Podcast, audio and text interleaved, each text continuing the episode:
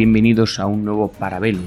Hoy vamos a hablar de una serie de vehículos que últimamente la industria rusa está poniendo en, el terreno de, batalla y que son más que nada eh, variantes del conocido o empiezan a ser conocidos como T90 que bueno pues los fabricantes de este carro han ido produciendo estas variantes para el ejército ruso y bueno pues eh, pueden ser considerados como vehículos de apoyo especializados en muchos casos se trata de nuevas variantes de versiones desarrolladas anteriormente para el otro, otro importante carro T72, bueno, otro importante pero que aún se sigue utilizando. La principal variante entre los T90, por ejemplo el T72, es la sustitución del motor diésel v, V92 más potente. Y bueno, sin más, paso a contaros algunos de estos variantes del T90. El primero es muy conocido, es el vehículo de combate de apoyo al tanque, o llamado también Terminator o BMPT. Eh, este BMPT, a veces como digo, llamado Terminator, por el popular personaje de la película, es una nueva categoría de vehículo de combate blindado destinado a proporcionar apoyo de fuego directo a los tanques, a los carros de combate, y su misión es apoyarlos comenzó a principios de los años 80 para hacer frente a la amenaza que representaban el gran número de lanzadores de misiles anticarros de la OTAN. Surgió la idea de acompañar a los carros con un vehículo de apoyo de combate eh, con, de tanques, estos BMBT, que tuviera dispositivo de observación más amplio, así como armas más adecuadas para la supresión de la defensa antitanques de la OTAN. El concepto de BMPT fue estudiado por primera vez por la Oficina de Diseño de GSKB-2 en la denominada planta de tractores de Chelyabinsk bajo la dirección de V.L. Bersinsky, mientras que la eh, planta de Chelyabinsk estudiaba los requisitos de los vehículos, pues las oficinas de diseño de la industria de misiles pues estudiaban diversas opciones de armamento en el denominado en aquel momento programa de investigación supresión o también denominado en ruso NIR Podavlenie eh, parte de este trabajo fue un derivado de los esfuerzos de diseños anteriores sobre el, aquel momento carro de combate vanguardista o, vehículo de combate de infantería BMP-3. Se construyeron al menos tres configuraciones sobre un chasis de un T-72 modificado. El Object 781 tenía un par, el Object significa el prototipo, 781 tenía un par de cañones de 30 mm a 2A42 en una estación de armas eh, superior, además de un misil guiado antitanque ataca para proporcionar una mayor potencia de fuego contra los vehículos blindados. El Object 781 SB2 usaba el casco del T-72 modificado con una pequeña torreta equipada con un nuevo cañón de 120 mm. Y luego el Object 782 usaba una pequeña torreta similar a la del BMP-3 con un cañón lanzador de 100 mm de diámetro liso 2A70 y un autocañón coaxial 2A42 de 30 mm. Bueno, la verdad que el uso de una torreta más pequeña liberaba espacio en el interior del casco para permitir el transporte de una pequeña escuadra de desembarco. Estos vehículos de prueba utilizaban una tripulación de siete hombres, de los cuales cinco podían bajar del vehículo. Mientras eh, estaban cubiertos, cuatro, hombres de la tripulación operaban pequeños lanzagranadas, pequeños, AG-17 de 30 milímetros que iban montados en soportes instalados en cuatro estaciones alrededor del casco. Los prototipos se completaron en el año 89 y enviados a la división de entrenamiento de Chebarkul para las pruebas. Los planes finales del proyecto de investigación del denominado Marco o OKR Ramba era construir un diseño en el nuevo chasis eh, denominado Object 187 que se estaba desarrollando en la fábrica UVZ en ese momento. Bueno, eh, se acabó la Guerra Fría y debido a la falta de fondo y al cierre de la oficina de diseño de Chelvian, de pues digamos que el programa se agotó. Cuando, cuando volvió este, este de idea de BMPT, es decir, vehículo de apoyo a los carros, pues fue a finales del 98 por en aquel momento general Mayev, jefe de la principal dirección de vehículos blindados de la Rusia, la GBTU. Este fue impulsado por la experiencia en Chechenia. Eh, se había visto que los carros no eran especialmente eficaces en las zonas urbanas. Un problema particular eran los francotiradores armados con los famosos RPG-7, es decir, granadas con cohetes, que disparaban desde los pisos superiores de los edificios de apartamento. Los carros no podían elevar su cañón principal lo suficiente para alcanzar tales objetivos. Los comandantes de los carros que intentan utilizar la ametralladora 12,7 montada en exterior, pues evidentemente eran vulnerables a los disparos de fusiles automáticos. Aparte de la falta de armas adecuadas, los eh, equipos de los carros eran esencialmente ciegos en un entorno urbano, ya que eh, sus dispositivos de visión no ofrecían un campo de visión lo suficientemente amplio. El combate urbano requiere, eh, evidentemente, una visión en todas las direcciones, mira, mientras que las miras de los carros existentes en aquel momento pues iban mirando hacia el frente. Un programa de BMPT resucitado era atractivo ya que eh, las opciones de armamento que hemos mencionado se adaptaban mucho mejor al combate urbano. El cañón de 30 mm podía elevarse hasta niveles casi verticales y el surtido de lanzagranadas y otras armas ofrecía mejores opciones para el combate con una infantería enemiga en lo alto. La idea de además de llevar una escuadra de desembarco pues también era atractiva, aunque solamente fuera para proporcionar un conjunto adicional de ojos para observar el terreno y detectar cualquier posible amenaza desde todas las direcciones. El nuevo programa comenzó en el 98 y se le dio el nombre en clave de Marco II o OKR Ramka 2. El esfuerzo de diseño fue encabezado por V.B. Toming, quien se hizo cargo de la oficina de diseño de la UVZ después de que falleciera Potkin. La UVZ examinó al menos dos configuraciones. Una simple conversión de los T-72 existentes con el autocañón a 2A42 de 30 mm montados a cada lado de la torreta con el cañón de 125 retirado, es decir, siempre hubieran tenido esos dos cañones a ambos lados de la torreta. Y la otra era un nuevo diseño, el Object 199, con un nuevo compartimiento de combate que incluía una estación de armas operada a distancia y un volumen interno suficiente para llevar, como he dicho antes, una pequeña escuadra de desembarco. El diseño repetía algunas de las soluciones estudiadas por el BMPT de Chelyabinsk, incluido el uso extensivo de los lanzagranadas de 30 mm para esta escuadra de desembarco. El PMPT debutó en la segunda exposición de armas de los Urales, que tuvo lugar del 11 al 15 de julio del 2000, en el campo de pruebas de artillería Staratel, en la región de Sverdlovsk. Eh, bueno, eso es en las afueras de Katerinburgo. El nuevo diseño del compartimento de combate añadió dos estaciones de tripulación adicionales a cada lado del conductor. La nueva torreta tenía dos estaciones de tripulación para el artillero y el comandante, y el vehículo estaba armado con una variedad de armas. La tripulación de las dos estaciones del casco operaba un lanzagranada, el AG-17 de 30 mm, montado en una caja blindada en los guardabarros de ambas esquinas del vehículo. El armamento de la torreta estaba centrado alrededor del autocañón 2A42 de 30 mm en una estación de armas eh, aéreas eh, con un lanzagranada coaxial AG-17 de 30 mm. También había un lanzador de misiles Conet 9M133 cuádruple en el lado izquierdo de la estación de armas. El COME, por si no sabéis, es un misil antitanque, pero con una ojiva termobárica de alto poder explosivo opcional. El COMER fue elegido por su versatilidad ya que puede utilizarse tanto para defenderse de los tanques como en su forma de alto poder explosivo para atacar búnkeres, edificios u otros objetivos comunes cuando hay una lucha urbana. Esta fue una lección de las guerras de Afganistán y Chechenia, en las que se descubrió que los ATGM normales y los misiles anti anticarros normales, si bien eran precisos, pues carecían de la destrucción de los proyectiles de alto poder explosivo que se desea cuando se atacan eh, tropas que hay dentro de búnkeres, cuevas u otros refugios. También había una ametralladora PKT de 7,62 eh, controlada a distancia montada sobre la cúpula de la torreta del lado derecho. El acento de las armas era proporcionar apoyo de fuego contra equipos anticarros o en un entorno urbano. Los lanzagranadas de 30 mm son indicativos de esto, con las armas siendo capaces de atacar múltiples objetivos simultáneamente. El autocañón de 30 mm fue seleccionado debido a su alta tasa de fuego destructivo y su capacidad de penetrar cualquier objetivo ligeramente blindado. Más importante aún, la elevada estación de arma le permitía atacar objetivos a gran altura, como francotiradores situados en los pisos superiores de los edificios.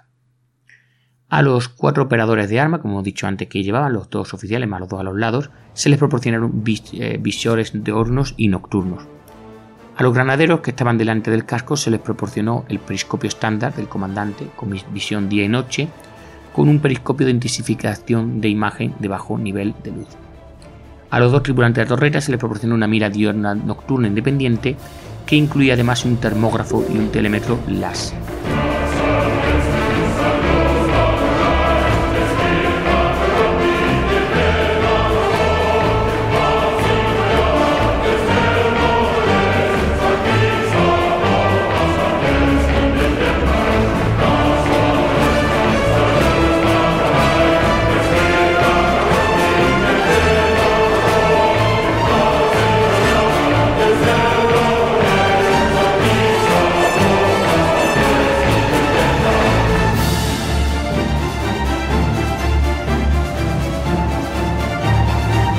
Como en los diseños de los principales carros de batalla rusos, cualquiera de los eh, dos tripulantes podía manejar las armas. Pero la práctica habitual era que el comandante adquiría los objetivos con su mira y este pasó a transmitir al artillero. La protección blindada en el BMPT era algo mejor que en los eh, principales carros de combate contemporáneos. El paquete de blindajes era esencialmente similar al del T-90, con el blindaje reactivo con Contact 5 sobre la placa del glacis y el frente de la torreta. La protección de la retaguardia era superior a lo de los principales carros de combate, ya que estas zonas estaban protegidas por el blindaje de parrilla N en el Ni Stalin. Este blindaje, por si no sabía, está diseñado para rechazar los RPG-7 y otras amenazas similares. Un panel de este blindaje se colocó además en ambas esquinas traseras y había paneles adicionales que cubrían la parte trasera de la superestructura y la parte trasera del casco. El vehículo también estaba provisto de receptores de alerta láser.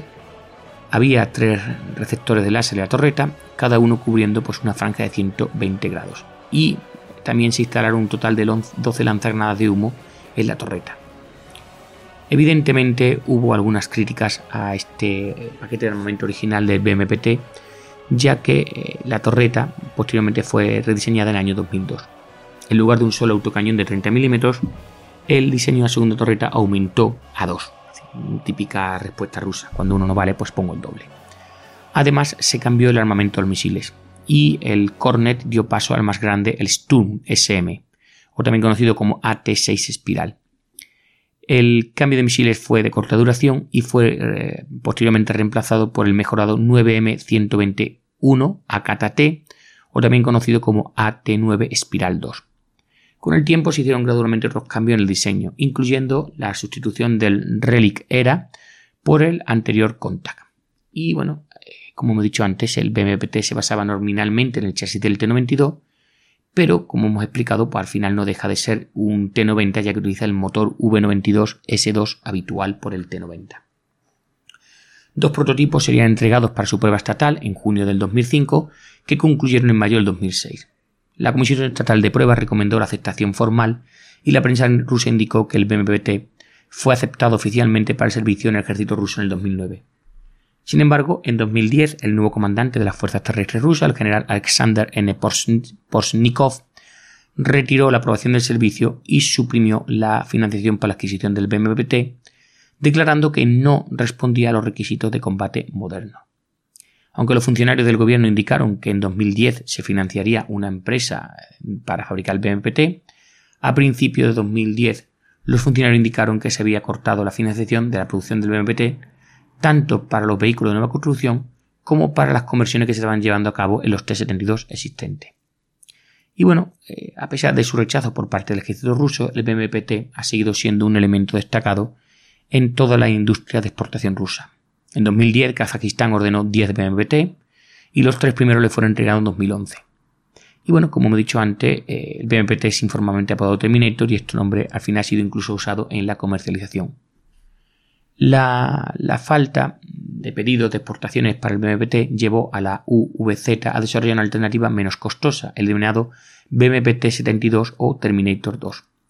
A diferencia del BMPT de línea de base, que requería un nuevo casco con soportes laterales, el BMPT-72 se basaba en un casco de tasque estándar con el nuevo modelo de torreta reemplazando la torreta del carro normal. El BMP T72 se diseñó ya sea para retroadaptar los viejos T72 o se configuraba los nuevos cascos del T72 o del T90. Y bueno, como este diseño carece de los soportes laterales, los BMPT 72 no tienen esos dos granaderos extras que se encontraban en el BMPT de línea de base y solo tiene una tripulación de tres hombres.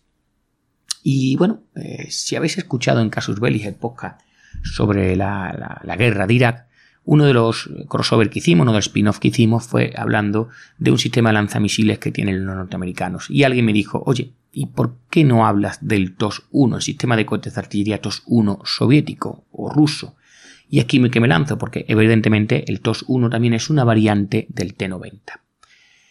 Bueno, eh, para que os, coloquemos este vehículo, en la década de los 70, el ejército soviético comenzó a probar un nuevo tipo de ojiva de alto poder explosivo llamada explosivo termobárico o explosivo de combustible aire.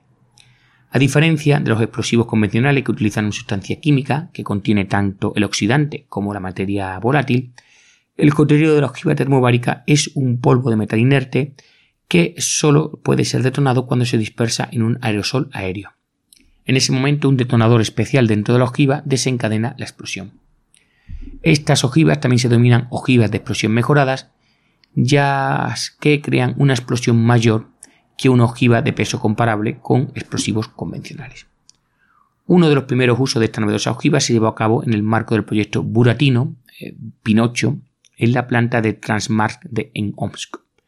La oficina de diseño de Omsk fue la principal responsable del lanzacohetes de lanzamiento múltiple Obiek 634B RSZO, mientras que Splav, la principal planta artillería de cohetes soviético en la localidad de Tula, desarrolló los cohetes termobáricos MO-10104 asociados a, este, a estas bombas termobáricas. El ejército soviético del momento clasificó las bombas, las ojivas termobáricas como dispositivos lanzallamas, lanzallamas, por lo que el sistema fue designado oficialmente como sistema lanzallamas pesado TOS-1. El TOS-1, como he dicho, Pinocho, se basaba en el vehículo de combate, en el BM-1, Boyevaya Machina, utilizando el, utilizando el, el chasis del carro, el T-72A. El diseño de este BM-1 tuvo lugar bajo la dirección de Liakov en, el Omsk, en Omsk en 1977, alargándose hasta el año 82 las pruebas. Se instaló un gran lanzador en lugar de la torreta habitual, con células de lanzamiento para 30 cohetes de 220 milímetros. A diferencia de otro sistema de cohetes de lanzamiento múltiples ya en uso, el TOS-1 fue diseñado para apoyo de fuego cercano a distancia de entre 400 a 3500 metros. Como resultado se utilizaba un vehículo blindado en lugar de el, se utilizaba en este un camión no blindado.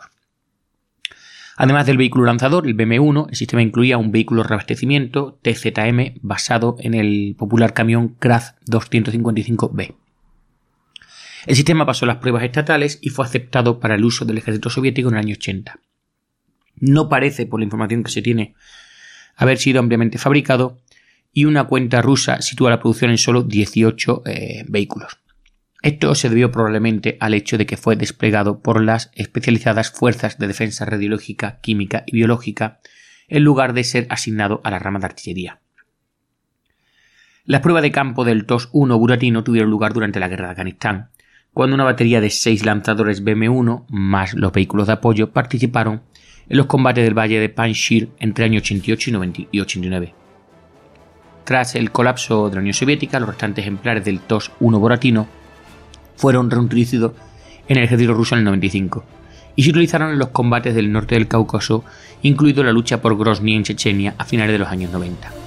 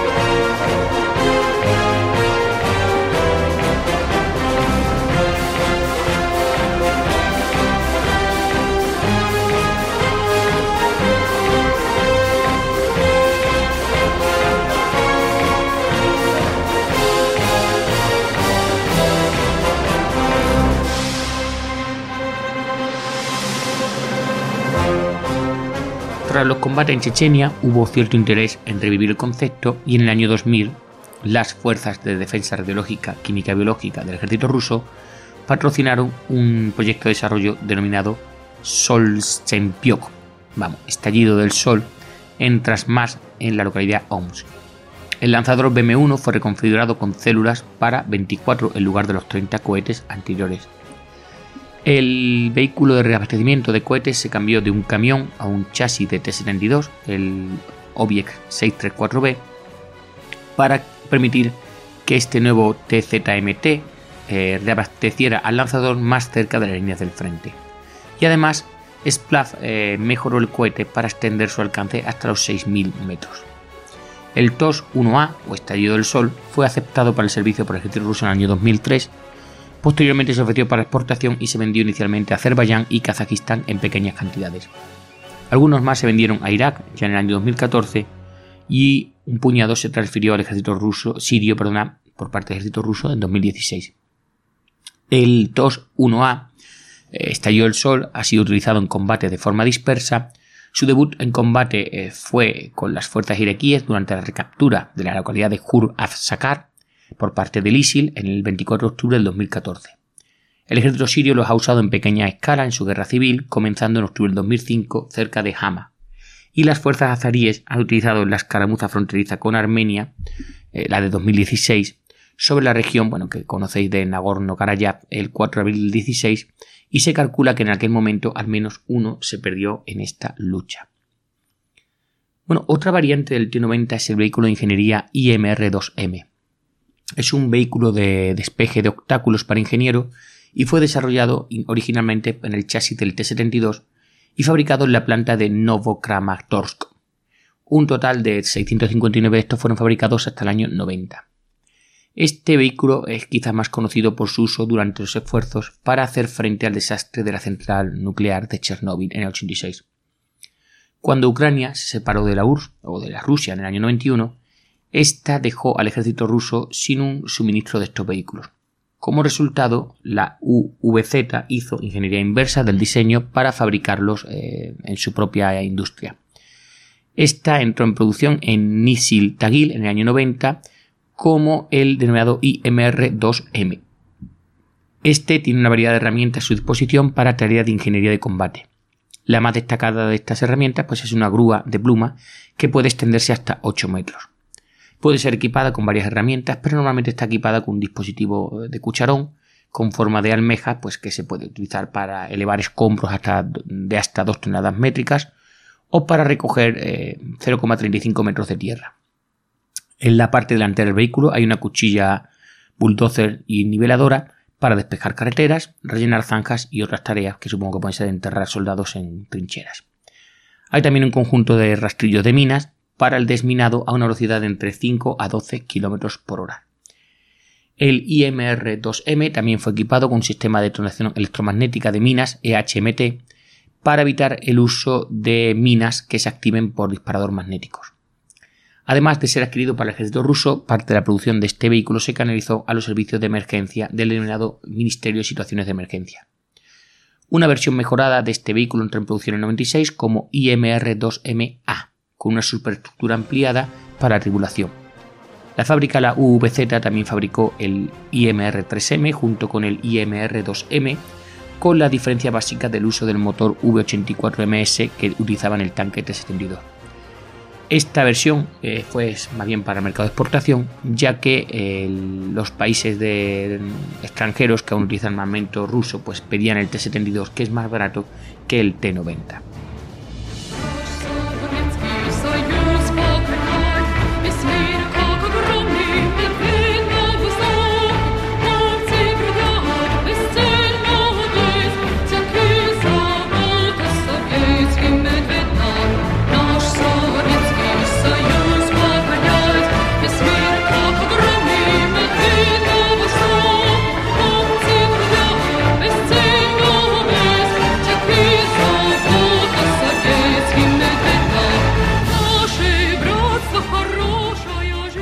Y vamos a conocer los tres últimos vehículos basados en el chasis del T-90. El primero es el vehículo blindado de recuperación Bren 1M, que fue una mejora del anterior Bren 1, que estaba basado evidentemente en el chasis del T-72. Un total de 342 Bren 1 habían sido fabricados hasta el año 90 y el principal incentivo para este programa fue el interés extranjero por clientes de exportación como la India, operaban carros que no eran de, tipo eh, soviético ruso y querían una mayor capacidad de elevación para la pluma hidráulica. La versión existente tenía una capacidad de 19 toneladas métricas y la nueva versión tenía por objeto proporcionar una capacidad de 20 a 25 toneladas métricas, así como la capacidad de aumentar la recuperación de 100 toneladas métricas de fuerza a 140. Aparte del cambio del motor al V92S2 que hemos dicho antes, la grúa se alargó un metro y el sistema hidráulico se reforzó sustancialmente. Y bueno, el Bren 1M se sirvió por primera vez para los clientes de exportación en el 2002. Luego vamos a hablar del puente blindado MTU 90. Bueno, el puente MTU 90 era una versión mejorada del MTU 72 desarrollado por la planta Transmac de Omsk. Este vehículo fue un vehículo bastante raro, eh, con solo 25 construidos en 1989 y 90. El MTU-90 es esencialmente similar a la MTU-72, excepto por eh, el uso de características compatibles con el motor del T90. Entre 2007 y 2009, la planta de OMS examinó las futuras necesidades de ingeniería en el marco del proyecto de investigación Gusenitsa 3 y bueno, el objetivo principal era aumentar la capacidad de carga de los puentes para manejar los futuros vehículos como el nuevo carro de combate Armata T-14 que se estaban desarrollando en ese momento. El puente original del tanto del MTU-72 y MTU-90 estaban construidos de aluminio estampado y tenían dos rampas plegables en cada extremo del puente. El nuevo puente utiliza una construcción de acero y una configuración de tijera que aumenta su capacidad de carga de 50 toneladas métricas a 60 toneladas métricas y fue aceptado para su producción en 2012 como MTU-90M. Y, vamos con el último vehículo, el vehículo desminado BMR-3M. El vehículo de blindado desminado de BMR-3M es una evolución de otro vehículo de ingeniería de combate basado en el chasis del T-72. Y bueno, eh, el Object 197 eh, lo que se hizo fue introducir el motor del T-90 y bueno, el BMR-3M está destinado a despejar un camino a través de los campos de mina para las columnas de carros. Su principal herramienta es el sistema KMT-7, que incluye tanto rodillos como rastrillos de minas. El vehículo también está eh, equipado con un dispositivo electromagnético para detonar eh, prematuramente las minas activadas magnéticamente. También tiene un bloqueador de radiofrecuencia para eh, manejar dispositivos explosivos operados a distancia como así como los IED, es decir, los dispositivos explosivos improvisados. Se exhibió por primera vez en el año 99, pero hasta el 2016 el ejército ruso no había escrito ninguno por falta de fondos. Y hasta aquí este pequeñísimo podcast de apenas media hora eh, para, para Belus, donde hemos visto las variantes del T90. Quizás el más conocido por el gran público es el BMPT, el Terminator, aunque también por sus usos el TOS-1 y esta utilización de armamento termobárico es muy conocido. Los otros pues, son variaciones más eh, de tipo ingeniera, que hemos visto antes, que no son tan conocidas. Pero en fin, si os ha gustado, pues ya sabéis, comentar, compartir y hasta otra.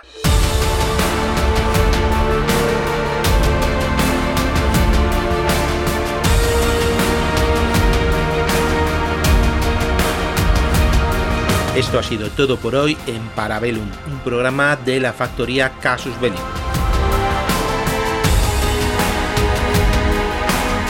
¿Quieres más? Puedes visitarnos en Casus Belli Podcast o en Victoria Podcast en iVoox.